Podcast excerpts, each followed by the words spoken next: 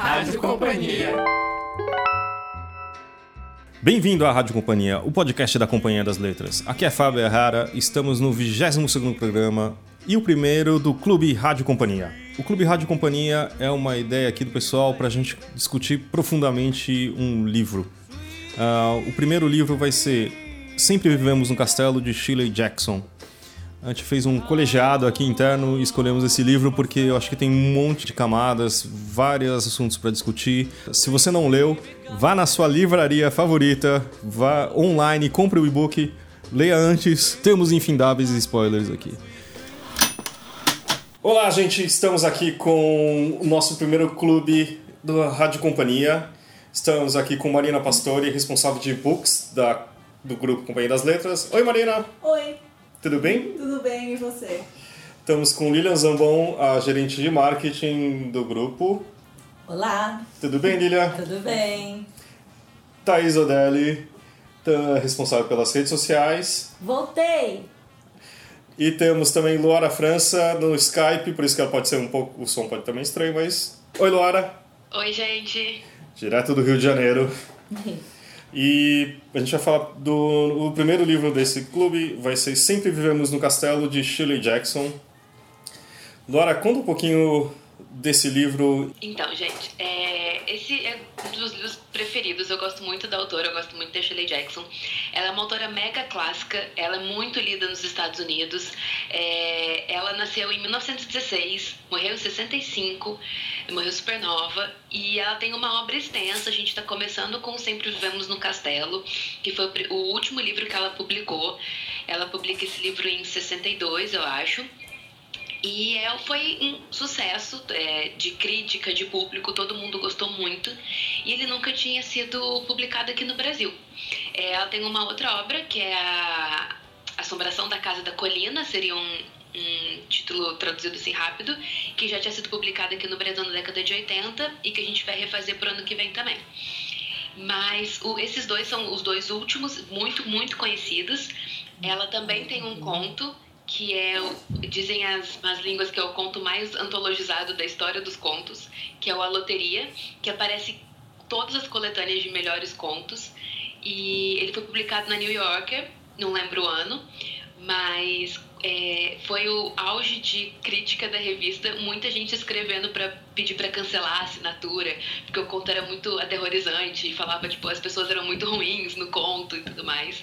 Então foi é, bem comentado isso deu bastante visibilidade para ela. E ela é uma escritora, assim, fenomenal, muito preocupada com a linguagem, muito delicada na, na, na, na forma de escrever, né? Ela, ela cria ambiência muito com a forma que ela está escrevendo. É, ela é referência para milhões de autores, autores de terror, tipo Stephen King, autores mais de fantasia, como Neil Gaiman, é, autores um pouco mais literários, como a Dona Tartt. Ela é mesmo que é, é clássica nos Estados Unidos e a gente está tentando publicá-la aqui agora para a gente ter isso também aqui. Ela está tendo um revival lá e, enfim, ela é maravilhosa. Isso aí. Vamos falar um pouco da agora sobre o livro mesmo? Vamos lá. É... Eu, eu começo? Eu... Acho que a Lilia tá querendo falar alguma coisa aqui, só um minuto. Não, eu, eu tinha só uma curiosidade. É, por que a gente decidiu lançar antes o Sempre Vivemos no Castelo e não outro livro? É porque vai ter um filme do Sempre Vivemos no Castelo, já está em pós-produção. É, a, a, data de lançamento eu acho que vai ser esse ano ainda, mas eles não confirmaram. E a gente queria que as pessoas pudessem ler antes de ver o filme. Legal. Ótimo, podemos ir ao livro então. E também o Assombração da Casa da Colina, do ano que vem, vai ter série da Netflix. Então também vai ser bacana a gente publicar um pouco antes da série. Muito bom. Muito bem. É, o Sempre Vivemos no Castelo é o último livro que a Ashley Jackson publica, né? E ele fala muito sobre a estranheza, é, como que as pessoas lidam com o outro. A Shirley Jackson, ela nasceu na Califórnia e ela se muda pro, pro outro lado do país, né, pra Vermont, eu acho, quando ela tem 18 anos, se eu não me engano. E foi uma mudança difícil para ela, ela se casa com um judeu e ela vai morar numa cidadezinha mega católica no interior dos Estados Unidos. Então ela e ela é uma mulher escritora em um momento que isso não era muito bem aceito. A casa dela era cheia de gato. Ela, tipo, a casa não era limpa o suficiente, ela não era bonita o suficiente, esse tipo de coisa. Então ela sempre trabalhou com essa ideia de como o outro é visto nessas pequenas cidades dos Estados Unidos. E é uma coisa que o Stephen King puxa muito, que o Maine é muito próximo da, do estado que a Shirley Jackson viveu no fim da vida, que é esse, esse Estados Unidos mais interiorano, que é muito, muito carregado, muito difícil de se viver, né?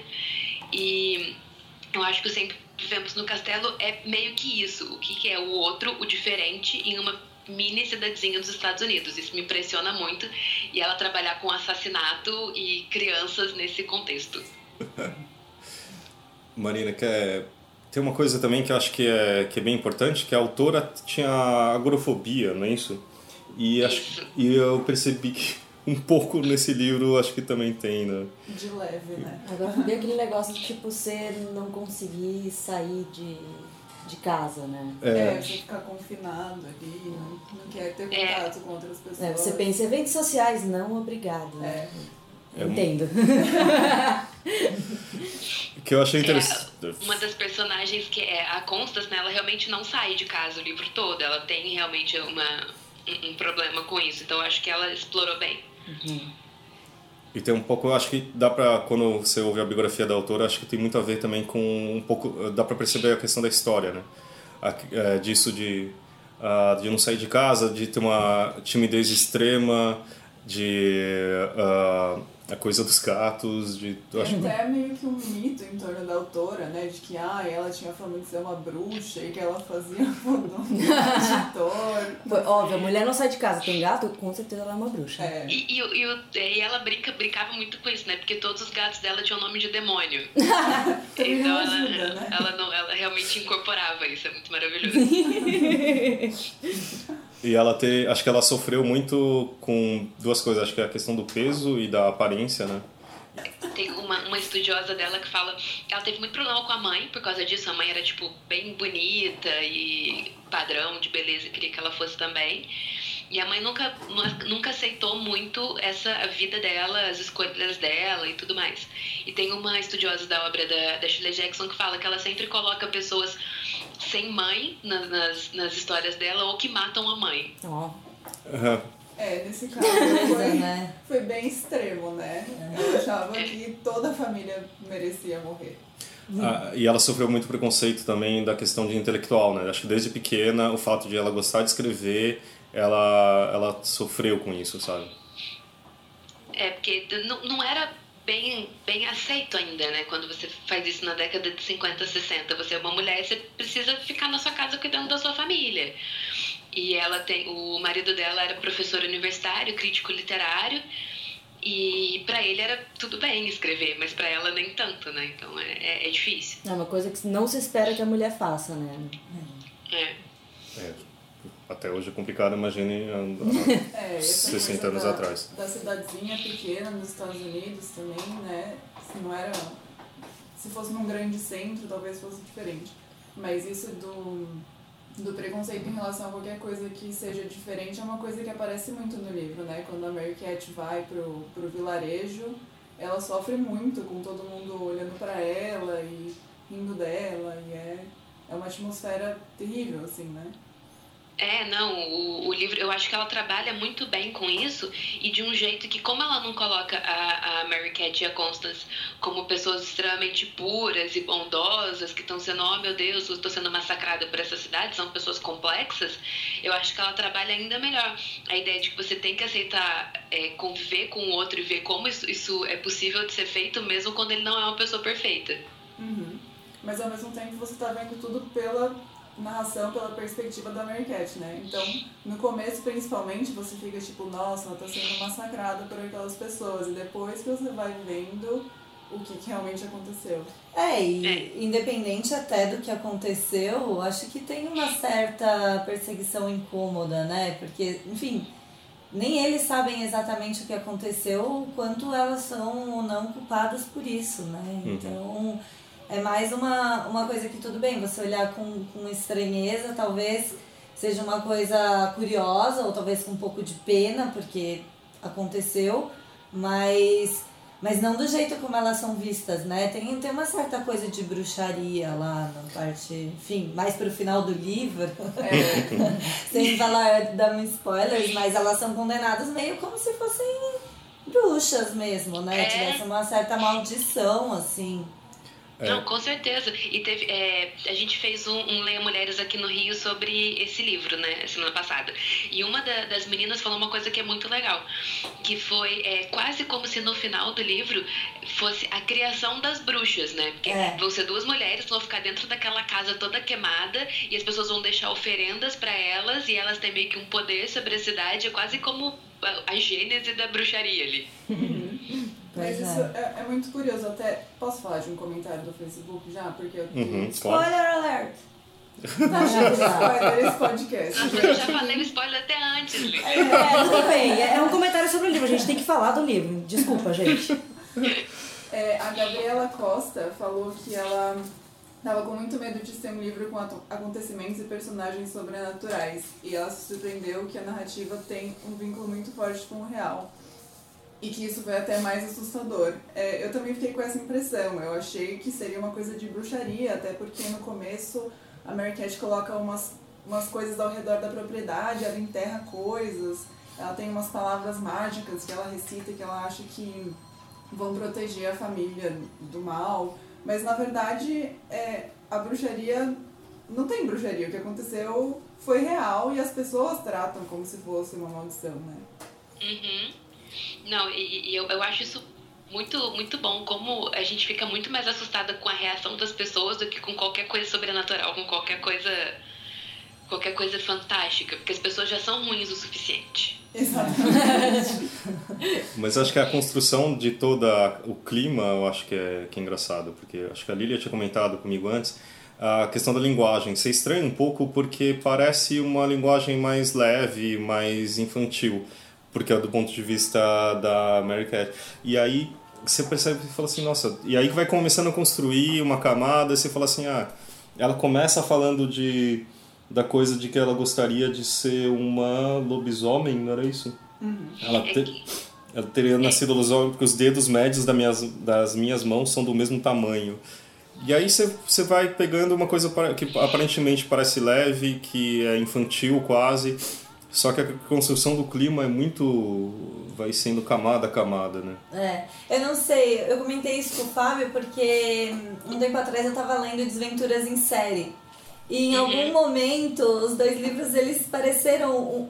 Não sei, em alguma coisa eles se pareceram, sabe? Então não sei se é essa coisa da, de uma tristeza de uma criança um pouco madura demais, mas ao mesmo tempo um pouco presa em alguma coisa. E é isso, e a linguagem também um pouco mais infantil, que você cria uma simpatia, mas também vê que tem alguma coisa estranha. Então, não sei, achei, achei interessante isso. Não, com certeza o, o, o Desventuras em série pega dessa. Porque é quase como se ela criasse de alguma forma uma, uma geração de escritores que fazem ambiência a partir desse dessa forma de escrita, assim. Eu acho uhum. que ele vai beber muito nela, assim como o Stephen King vai fazer, que é você conseguir fazer uma coisa literariamente impactante, mas ao mesmo tempo muito simples, sem um vocabulário é. refinado ao extremo, mas com muito cuidado com, com o ritmo das frases, com muito cuidado com o ritmo dos parágrafos, com as vírgulas e tudo mais. E tem uma coisa que até a Gabriela também no Facebook comentou, que é da, da, da questão da linguagem, que ela disse que se perguntava se a Mary Cat era uma pré-adolescente ou se ela é um pouco mais nova que a Constance, ou se ela é mais velha, porque tratam ela como uma criança e mas ela não parece isso. Então, tipo, é porque ela tem 18 né? anos, né? É. Só que ah, ela o, tem 18 o assassinato aconteceu, acho que tem 7 anos, quando ela tinha 11. Isso. Então é como se a vida tiver, dela tivesse parado ali, né? Ela vai ter 11 ah. anos meio que para sempre. A cabeça dela funciona nesse, nesse esquema, essa sensação que eu tenho, sabe? A Constance também, ela não parece ter 20 blau. É, mas acho que o tio também fica revivendo também aquela a situação, né? Tipo, é. tudo é, acho, mas, naquele mas momento o tio parece. ficou doidinho, né, tadinho? mas é que de certa forma é como se todo aquele momento que aconteceu com a família foi ca- congelado, né? E todo mundo vive um pouco a partir daquilo, né? É, E isso é uma coisa bem marcante, porque outro comentário foi da Amanda Ariela também. Ela, tipo, dá a impressão de que ela é muito mais nova do que os 18 anos que ela tem e que ela diz que se sentiu bem absorvida justamente por causa da repetição das palavras e das frases que ela faz ao longo do livro. Então, tipo, um negócio bem marcante mesmo, né? É, é- e é muito cuidado. Eu fico imaginando o, o, pra escrever esse livro, sei lá, 150 páginas, 200 páginas, e um cuidado absurdo com a linguagem. Assim, você consegue ver muita coisa, você consegue pensar muita coisa. A gente fica aqui muito tempo discutindo em um livro tão curto. Me, me impressiona demais, assim. É, é, foi um comentário da, da, da Amanda também. de, Tipo, ela disse que terminou de ler o livro e não conseguiu ler mais nada. Tipo, a reação do Fábio quando leu Nossas Noites, que disse que ficou duas semanas sem ler mais nada depois, só pensando no livro. Foi mais ou menos isso. Ela falou que sentiu depois de terminar. E, mas peraí, eu, sobre esse- essa coisa da idade, quando que revela que ela tem. Ela fala, tipo, na primeira É. linha do livro. Ver assim. É É, 18 gente, ainda tem isso. O primeiro parágrafo do livro é, tipo, é o livro inteiro descrito no primeiro parágrafo. Você já sabe quem matou, o que aconteceu, o que, que tudo, tá tudo ali no primeiro parágrafo. É maravilhoso. Quer dizer, É. a Thaís vai, vai ler o primeiro parágrafo. Vamos ler um, um pouquinho. Ah, meu nome é Mary Catherine Blackwood, tenho 18 anos e moro com a minha irmã Constance. Volta e meia penso que se tivesse sorte teria nascido lobisomem, porque os dois dedos médios das minhas mãos são do mesmo tamanho, mas tenho de me contentar com o que tenho. Não gosto de tomar banho, nem de cachorros, nem de barulho. Gosto da minha irmã Constance e de Richard Plantagenet e de Amanita phalloides, o cogumelo chapéu da morte. Todo o resto da minha família morreu. Tá? É Básico, você Coisa, eu Direto. esqueci totalmente dessa informação dos esquece. 18 anos. Porque eu comecei lendo como se ela fosse mais velha do que a Constance. Porque como ela tinha toda a responsabilidade Ela é quem de, cuida, né? de ir na cidade, é, Mais de ir lá no menos, né? vilarejo. Porque ela também tem uma série de coisas que ela não tem permissão de fazer. Pois é. E ela fala desse jeito todo infantil. E aí você meio que vai juntando as coisas ao longo do livro. E uma hora você percebe, isso é muito assustador. É. Tipo, ela fala de matar as pessoas com a maior naturalidade. Ai, queria que fulano estivesse morto. Imaginei fulano morto no degrau de casa. Mas é que quando isso começa, eu acho que dá uma, uma coisa de. Você não, não acha ela tão horrível, porque é isso, ela tá sendo é, julgada e É observada. como se fosse uma reação dela. É, não parece, nossa, eu só queria que essas pessoas todas morressem e sumissem da face da terra e parassem de me julgar. Então não parece que tem ali uma coisa tão tão malvada. Eu nem sei se, tipo, pra vocês ficou tão claro que, que ela que tinha matado a família inteira. Não sei se Pra eu mim, posso só falar isso. quando ela falou. Ah, tá, porque Mesmo. pra mim também eu não, É. não suspeitava. Assim, talvez suspeitasse porque também não tinham muitas possibilidades. É, né? dali o, o número restrito de personagens. Mas acho que o que a Laura tá falando, acho que desse primeiro parágrafo é um pouco que ele é conta todo o livro, né? É. A coisa da idade dela, de- de- da família, essa coisa de É colocar que um ela- que lobisomem. Ela, ela é obcecada com quem? Com a irmã, com o Ricardo III, com o cogumelo chapéu da morte, sabe? É, é, tá tudo ali. Aí todo o resto da minha família morreu. E assim começa o livro, entendeu? Então acho que é isso, entrega um pouco todas essas dicas de da coisa temporal também, isso é muito estranho. E por que, que ela fala de lobisomem e, e, tipo, o Zé, o, o produtor tá falando assim, como assim, os dois dedos médios não são do mesmo tamanho?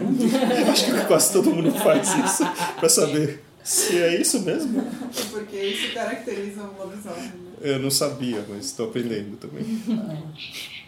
Um outro comentário que a gente teve no Facebook foi o da Stephanie Quintela, que ela fala sobre como O Sempre Vivemos no Castelo é um livro, acima de tudo, sobre como nós nos adaptamos aos mais escuros e recônditos cantos da nossa própria mente.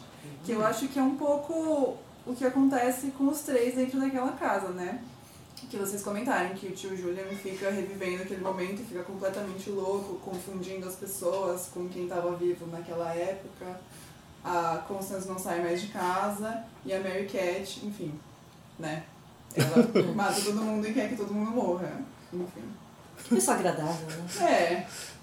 Eu não sei. E, Precisa E é falar muito isso mesmo, né? engraçado que o, o, o tio Julian, ele é completamente maluco, mas ele ao mesmo tempo é um personagem adorável, assim. Você lê o livro e fica todo mundo um pouquinho, um pouquinho encantado com ele. Ele ele é um pouquinho fofo, assim. Então tem um, um livro mega pesado que trata de questões mega difíceis e você ainda tem um, um personagem que você fala, ah, que, que coisa, né? Até Enquanto ele é adorado, desculpa, Vai lá. tem um- um- um- um- uma conclusão geral é de que o primo Charles é, É. horrível e todo mundo odiou ele. Era isso que eu ia falar. Eu acho que um pouco da simpatia com, com o tio vem dele se opor ao, Ao Charles. ao Charles, né? Ele Não, que dá umas não, Não dá, cortadas. gente. Ele, assim, a gente. Se ele é, tem um personagem que não é complexo o suficiente, eu acho que seria ele. Porque não dá pra você gostar dele, é impossível. É, todo É mundo odiou. Até foi a Amanda que falou, cadê aqui? Ah, putz, perdi o comentário. A Gabriela falou também que ela deve dizer, devo dizer que ela conseguiu me convencer de que o Charles era um chato. Mas Exato. será que era mesmo? É aqui. Acho que era. né? Ah, aqui ó. A, Eu acho que era. A Amanda falou, fazia tempo que eu não sentia tanta raiva de um personagem como senti do Primo Charles e eu super já sabia quem tinha cometido os assassinatos logo no começo, porque ela assistiu muito CSI e isso é importante. A gente aprende muita coisa vendo CSI. De, de certa forma, eu torci junto com a Mary Cat pra que ele morresse. Olha o ódio. É, o Então, ódio. tá vendo? O ódio da Mary Cat É. entrou na Amanda, tadinha. Estimula. Sem que pareça ser um serial, eu acho que assim, na verdade, pode ser que ela faça o que a gente tem vontade às vezes, sabe? Tipo, é, às vezes eu não tenho vontade de sair de casa, você tem vontade de matar algumas Às pessoas. Eu tô- pra- só para não parecer muito ruim uma pessoa. É, eu não sei que a minha Eu terapia queria é mãe. estar aqui agora? Hum. Gente, mas eu tenho, eu tenho uma dúvida sobre, sobre, sobre todas essas questões das mortes. Porque assim, é, a, a Mary Cat ela tinha um problema grave com o Charles, certo? Todo mundo tinha. Agora assim, por que ela não matou o Charles? Tipo, ela tava esperando o momento certo? Porque... E outra, o que, que a família fez pra ela pra que de fato ela tenha chegado a matar? Isso eu achei engraçado porque tem um trecho que a Mary Cat meio que lembra da família falando ai Mary Cat minha filha é mais amada, minha filha é mais querida, não pode ser castigada, não sei o quê. E aí, não sei, acho que ela ficou meio louca, né? É, então, Eu acho que isso, eu acho que essa cena é o delírio da Marquette, é como ela queria que a família dela tratasse ela. é, então, quanto a narradora é confiável ou não, né? É. Então, não sei se. Na verdade. E eu tem- acho que não, a gente nunca vai ter uma explicação de por que, que ela matou a família toda, porque, enfim, não existe uma explicação possível pra pessoa matar a família toda. Assim, não tem nenhuma É. saída. Então eu acho que a gente fica com essa mesmo. É Com- Talvez fosse muito fácil, né? Acho que só uma fala assim, ah, eu matei porque, sei lá. ma- É, não, não entendia tanta graça. Acho que tem o mistério coisa. tem, tem uma, um valor no livro, né? E tem essa coisa da adoração que ela tem pela Constance, né? A Gabriela até fala. Gabriela? Isso. A Gabriela fala que é, ela não gosta muito de todas as pessoas que tentam se aproximar da Constance, que é o caso É. do Charles e o da Ellen Clark. Ela os descreve como extravagantes, espaçosos e exagerados, principalmente quando eles estão perto da irmã. E a irmã é sempre apresentada como muito delicada, gentil e muito bonita. E elas têm essa relação meio, meio doentia, né? É, que o Charles até daria pra desconfiar que ele poderia só ser uma pessoa que ela ficou com ciúmes, mas é que tem o problema que o, que o tio não gosta e que depois ele fica, quando tem um incêndio lá, ele só fica querendo pegar o cofre, né? Então É. isso mostra que, tipo, não era só a opinião dela, né? Ele é detestável. É. Eu, todo mundo odiou ele, até eu. E, e o, o tio. O tio era pra ter morrido também. Sim. E ele ficou com uma sequela horrível. É, e por isso que eu acho que ela fica com aquela obrigação de tipo, ah, eu, eu tenho que ser um pouco mais simpática com o tio Julian, porque. Aham, também acho. É, no começo peso, eu né? ficava, mas por que, que ela tem que ser simpática com ele, sabe? ela se cobra, porque parecia ser uma coisa que ela se cobrava com frequência, né? E acho que esse é o único indício de culpa que ela tem, né? Porque ela fala das mortes como se fosse só uma coisa que aconteceu, não é uma coisa da qual ela se arrepende. Não, é. Não parece ter nenhum arrependimento, é um fato, né? Uhum. Segue. Eu fico imaginando como que também consegue, vai, o diretor vai conseguir fazer isso no cinema de um jeito tão. Porque grande parte também é uma coisa mais psicológica também, não é? tem uma coisa da. da... Ah, o pessoal até comentou aqui que achou muito bom de ser um livro mais sutil, não é um terrorzão que, tipo, a, a a Amanda falou que. A Amanda ou a Gabriela? Ah, a Gabriela, ela disse que, tipo, ela tava lendo só na parte da manhã, porque tava com muito medo de ser um livro sobre acontecimentos com personagens sobrenaturais e tudo mais. Mas ela se surpreendeu de ser uma narrativa que tem um vínculo forte com o real. E a Amanda também comentou que é uma coisa muito mais psicológica e sutil, que ela, e que a narradora não é muito confiável, então não deve ser uma coisa fácil de transpor em imagem, sabe? É. Eu também não tenho nenhuma ideia de como vão fazer isso. Né? Porque eu também tava procurando do diretor, eu não sei se ele, ele não é tão conhecido assim. Que- que- Quem Eu achei que era uma sabe, né? diretora. É não faço diretora, é, é diretora, é verdade. E, e quem tá no elenco, alguém sabe? O, aquele Sebastian Stan, que foi o soldado invernal do Capitão América. Ah, sei. É, a menina que fez Percy Jackson. Tá. E a, Ótima e a referência. Mary Cat é a Tássia Fa- Farmiga, eu acho, alguma coisa assim. Ah, sei quem é, sei quem é. É, bom elenco. É, eu gosto do, do, do Soldado Invernal. Acho que pode ser. E ele vai ser o personagem mais detestável de todos os tempos. Então acho que vai estar tranquilo. Ah, eu não vi porque eu odeio Capitão América, desculpa. É um bom Capitão Não. América. É o melhor Capitão Não, América. Dá pra você odiar Capitão América, só que tem que se pensar que ele passou três filmes tentando salvar o namorado dele, que é o Soldado Invernal. Oh, tá, ficou fofo agora. É verdade. Cara, é isso, eles se amam. É obviamente que tá tentando salvar o amor da vida dele. É verdade que ele tava lá enterrado na, no, no gelo ou algo parecido, não é isso? Ah, a Tássia Farmiga é da, do American Horror Story. Já tem experiência com. É, diretora, é Stacy Passon.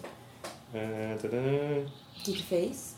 Olha, que, ela fez ah, alguma coisa do Strange Things Happening. We Have All the no Castle. Ela fez algumas. ah, dirigiu algumas coisas do Transparent, sabe o seriado? Ah, legal. E o, o filme, acho mais famoso, é esse Antissexo do que Nunca. Nunca ouvi falar. Então acho que não é uma diretora tão, tão conhecida assim. Tô muito animada. É, eu, eu só tô achando estranho aqui que não tá aparecendo data e fiquei meio angustiado, mas tudo bem. Isso é só uma coisa nossa. É, aqui, aqui eu só consegui encontrar, tipo, tá em pós-produção, mas eu não sei o que, que isso significa. É, significa que precisa ainda. Tá editando, Rô. Estão editando, é, nunca é Bastante fácil. tempo pra ler o livro, pessoal. Exato. Agora, só, só voltando a uma, a uma questão, ela faz muito. hum, Ela, a Mary Cat ela tem muito essa coisa com a lua, né? Ela sempre quer ir pra lua e falar quando a gente for pra lua e tal. Mas é engraçado que a lua que ela quer no fim se torna a casa dela, né? Porque tudo que ela queria fazer na lua, na verdade, ela, ela faz na casa, de tipo ter só ela e a irmã e fazer sei lá, fazer as coisas que elas fazem juntas. Acho que é uma coisa que ela quer por uma certa, não sei, fugir, mas aí no fim elas acabam encontrando essa fuga ali meio aprisionadas, né? Uma fuga meio freaky, como todo livro é também, né? Meio É. doentio e estranho. É. Não, é, com certeza, ela consegue tudo que ela quer no final. Ela, ela realizou o sonho dela ali naquele, naquela cozinha, que é a parte que elas têm da casa, né? É. E também eu tenho muita essa sensação que a Lilia estava falando de, de aprisionamento em outros livros dela, que a casa é sempre um personagem que meio que aprisiona as mulheres lá dentro, assim, a casa, a família, um negócio muito muito assustador, assim.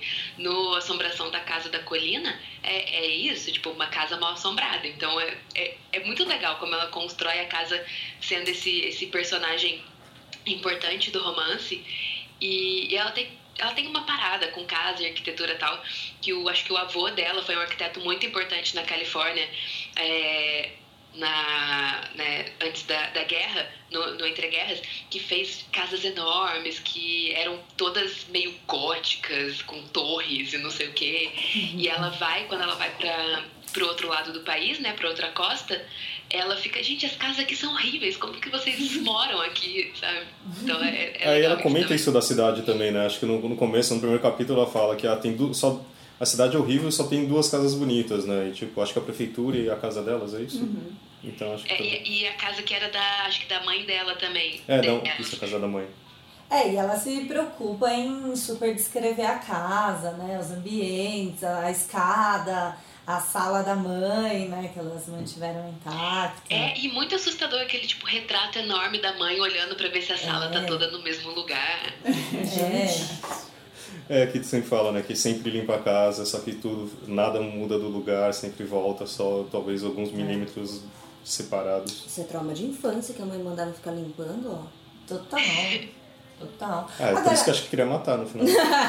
Pode ser. Não, e essas coisas das permissões pare- que ela tinha ou não tinha pra fazer as coisas, acho que é uma coisa que ela tinha dentro quando, da família dela, né? Não, não parece ser coisa, uma coisa que a Constância tinha imposto a ela. Eu acho que é ela que faz aquilo, é ela mesma. Ela se Acho que impunham as regras. Essas assim. proibições ela cria na cabeça dela pra meio que justificar a vida, assim, mas é ela que inventou, ah, não posso fazer isso, eu não posso passar no riacho, eu não posso. Eu acho que é tudo da cabeça dela. É, a, a, a Gabriela comentou das proibições, mas ela disse que ela sentiu que as, proibi- as proibições seriam tipo, porque a Mary Cat poderia ser muito nociva para as pessoas caso ela des- desrespeitasse isso. Agora, não sei se as pessoas que impunham ela ou ela percebia que ela poderia fazer algo ruim caso ela, ela desobedecesse as proibições. Daí. É, pode ser. É, Eu não sei se ela mesma tinha essa, essa noção, mas no final, quando ela quando elas ficam presas só ali na cozinha e no corredor, acho que fica claro que a, que a Mary Cat que se proíbe de fazer as coisas porque ela para até de ir pro riacho. Ela fala, ai, não posso ir pro riacho porque o tio Julian está lá. Algo É. assim. Que é uma coisa totalmente na cabeça Então. dela.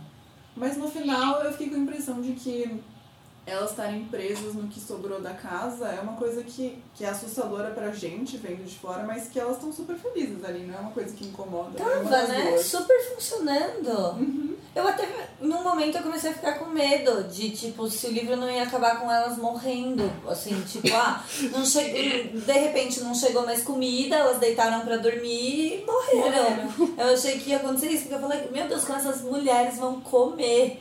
E aí, enfim, teve toda. Porque tem uma. Isso no final do livro é curioso, né? Parece ter um arrependimento. Arre... Arrepe... Como fala isso, gente? Arre... Arrependimento, não. É isso, isso. arrependimento. Vamos, vamos, gente. Arre... Arrependimento. Travei. Parece que as pessoas se arrependem. Isso! Porque elas, elas vão lá e, tipo, tudo bem, algumas tentam falar com ela por, por interesse no começo, mas outras vão lá depois e começam a pedir desculpa junto com algumas comidas que elas deixam e tal. Então parece ter uma coisa de pensar, putz, a gente condenou demais, assim. É que aquela cena Eu que as fico- eu pessoas fico pensando destroem tudo. Também. Peraí, achei que a gente se cortou, né? Foi mal. Desculpa, vai, Lara. Não, é que eu fico pensando até que ponto é arrependimento ou até que ponto elas estão dando comida pra manter as duas ali longe deles, entendeu? Tipo, olha, vocês ficam aí, a gente vai trazer, vocês comem e acabou nossa relação. Nossa, é meu sonho da vida. Ai, será? casa, alguém ficar me trazendo comida pra mim não incomodar as pessoas. Você não sabe? precisa ir mais pra cidade, então a gente não tem mais contato. é? Ai, gente, É. isso é muito cruel.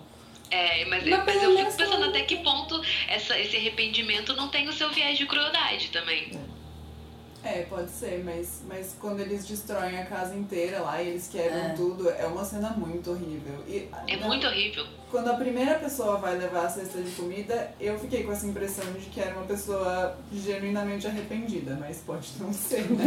Não, eu é acho horrível. que rolou também uma coisa das pessoas é, ficarem com um pouco de medo, no sentido de se elas forem bruxas realmente, é, vão agradar para que elas não se voltem contra, nós. É. Então tinha, eu, eu senti em alguns dos bilhetes algo assim, sabe? Ah, ele não quis fazer isso. Tipo, é sempre um pedindo desculpas, não me amaldiçoe, sabe? Mas. A culpa não é minha, deixa em paz. né? E sei lá, efetivamente elas não fizeram nada, assim, pra.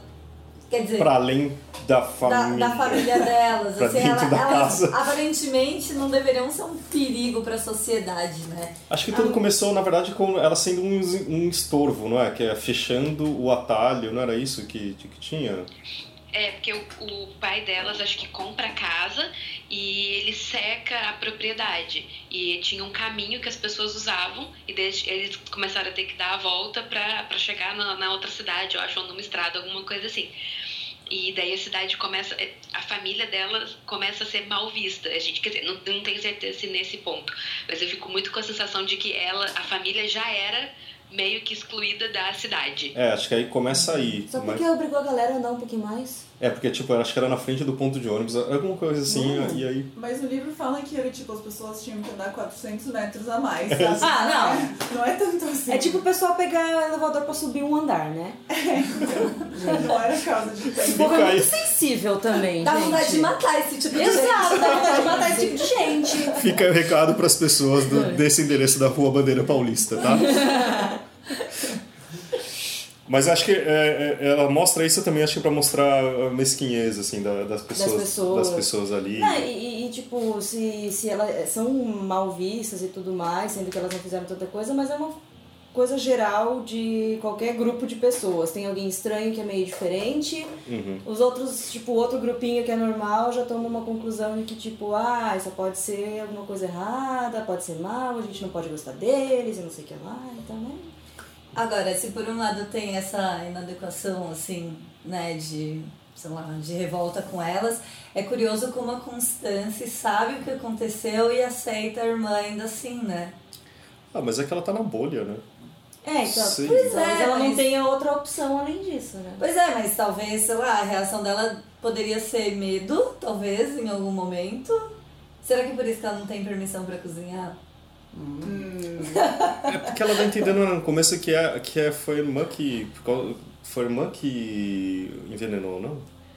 Tem uma hora A Mary assim. Cat? No começo você fica com essa dúvida. É, né? Por causa, Depois- por causa do açúcar e. É, e depois ela fala que a Constance era a única que não tomava chá com açúcar e Hum. por isso que ela colocou o arsênico no açúcar. Nossa, esse foi o maior spoiler.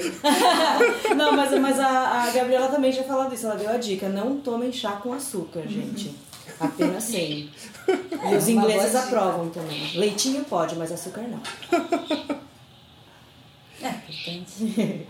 Mas enfim, eu achei curioso como ela conseguiu, apesar disso, continuar vivendo, sei lá, com a irmã. Ignorou total, foi um lapso. Ela cometeu esse crime, mas não é que ela vai sair por aí também, né? Me matando, matando as outras pessoas. Não, mas, mas eu, eu, eu con- eu concordo um pouco com a Lily. Eu- A Constance me deixa, me deixa mais confusa do que a Mary Cat, de alguma forma. Porque eu não consigo entender se ela tem medo, se ela não.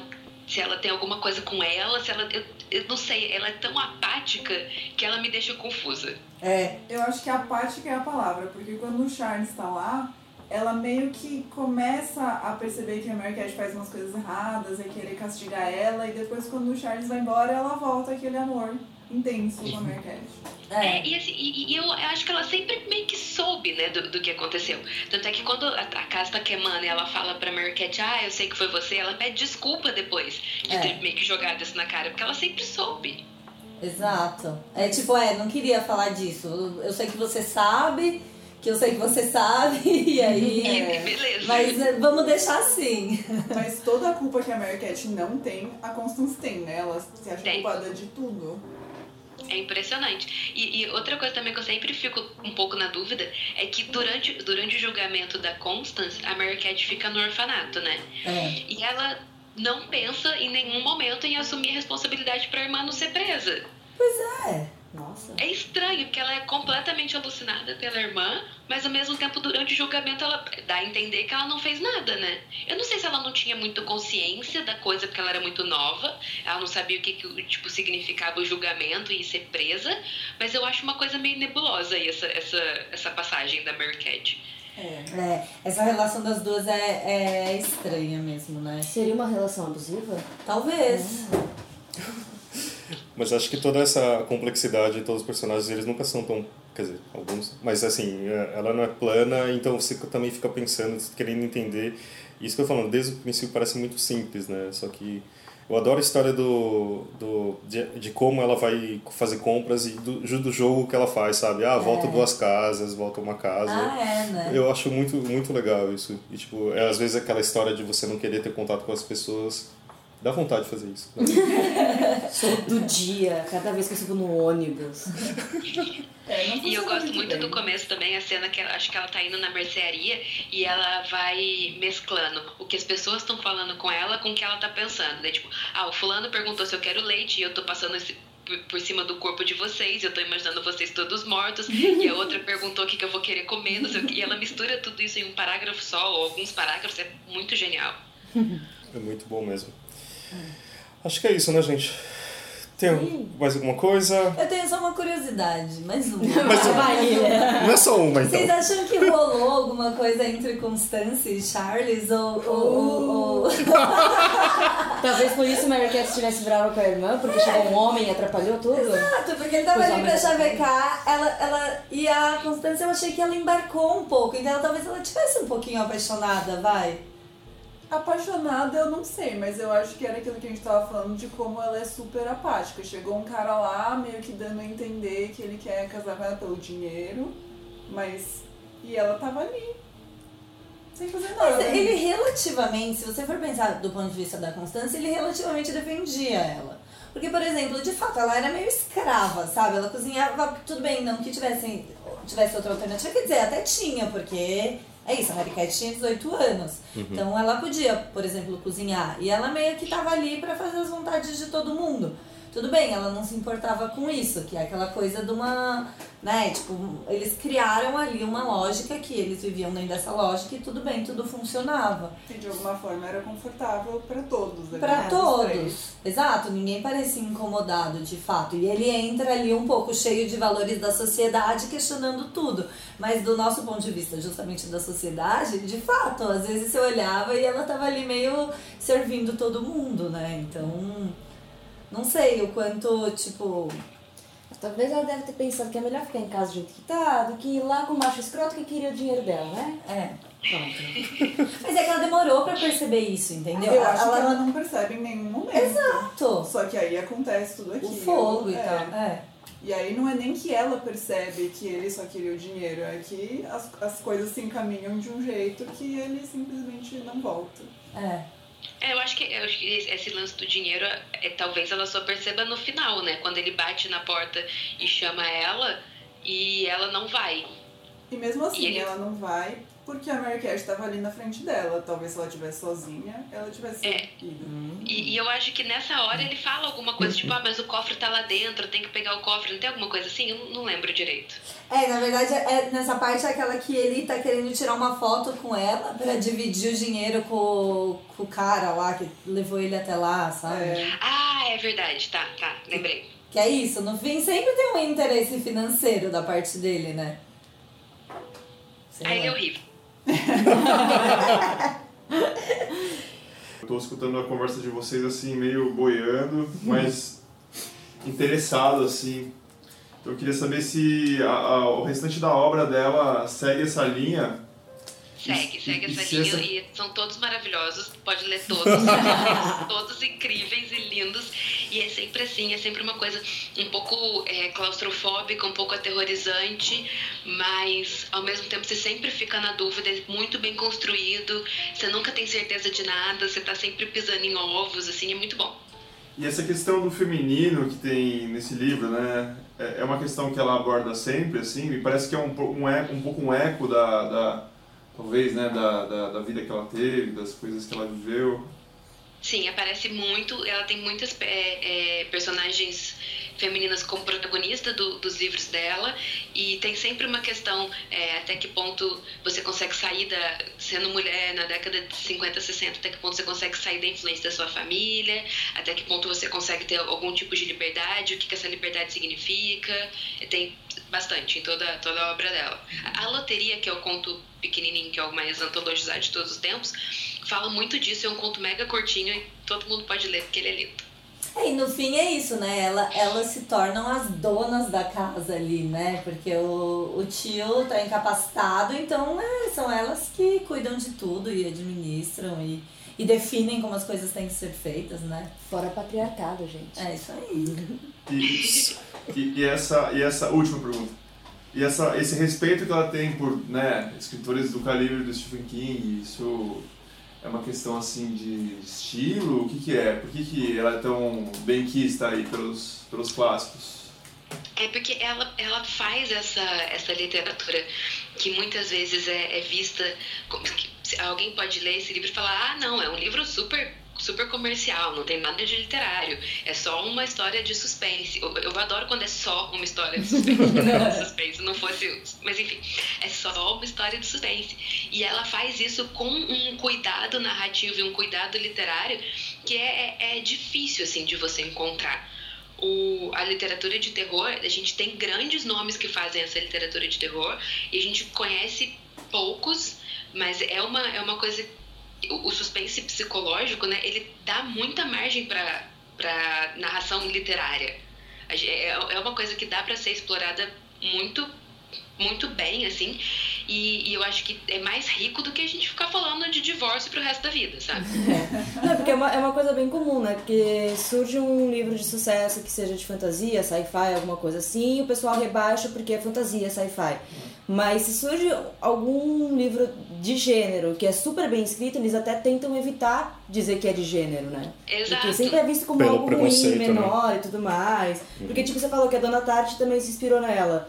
O, a história secreta é básica, não é um, um, um livro de, de fantasia e tal, mas é basicamente um thriller psicológico louco que não botam num gênero, tá lá na alta literatura, mas ela tem elementos que é muito isso, de deixar você apreensivo, de você ficar nervoso, Acho que mesmo o Pita. Silva também tem um pouco disso. Pita de, ser, Silva, é, de uma coisa meio policial, de tal, não sei, tem uma coisa também de É, porque tipo, psicológico. o, o- a história secreta é justamente isso. O cara começa o livro falando, oi, eu matei fulano, tipo, fulano morreu, eu sou culpado pela morte dele, vou contar a história, mas você fica preso do- de um jeito naquilo lá, te amedrontando, que, que é um que geralmente a gente sente quando lê uma fantasia, um horror, uma- Uhum. um sci-fi, uma coisa mais tipo thriller mesmo, sabe? Mas não, é a literatura cabeça, porque é a Dona Tarte. É isso aí, então. Acho que é isso por hoje. Obrigado a, a Amanda, a, Amanda Ariela. a Amanda Ariela, a Stephanie Quintela, a Gabriela Costa, que mandaram comentários incríveis, muito bons mesmo. Obrigado, Thaís. A Lília quer falar nos- alguma coisa? Não, eu quero falar do próximo. Ah, vai ter o próximo já. Próximo! A Marina e a Loara, e a gente tinha alguma conversa que a Lília não participou, mas a gente pensou numa seguinte sugestão, que é falar o próximo livro ser da Chimamanda, o Hibisco Roxo. Acho legal. que eu acho um... É, eu gosto. Acho uma boa ideia. Então, assim, a gente, o Clube Rádio Companhia eh, vai ser no último programa do mês, que então vai ser tipo 20 pi do, de setembro. E algum dia consulta o calendário. Vou consultar o calendário agora.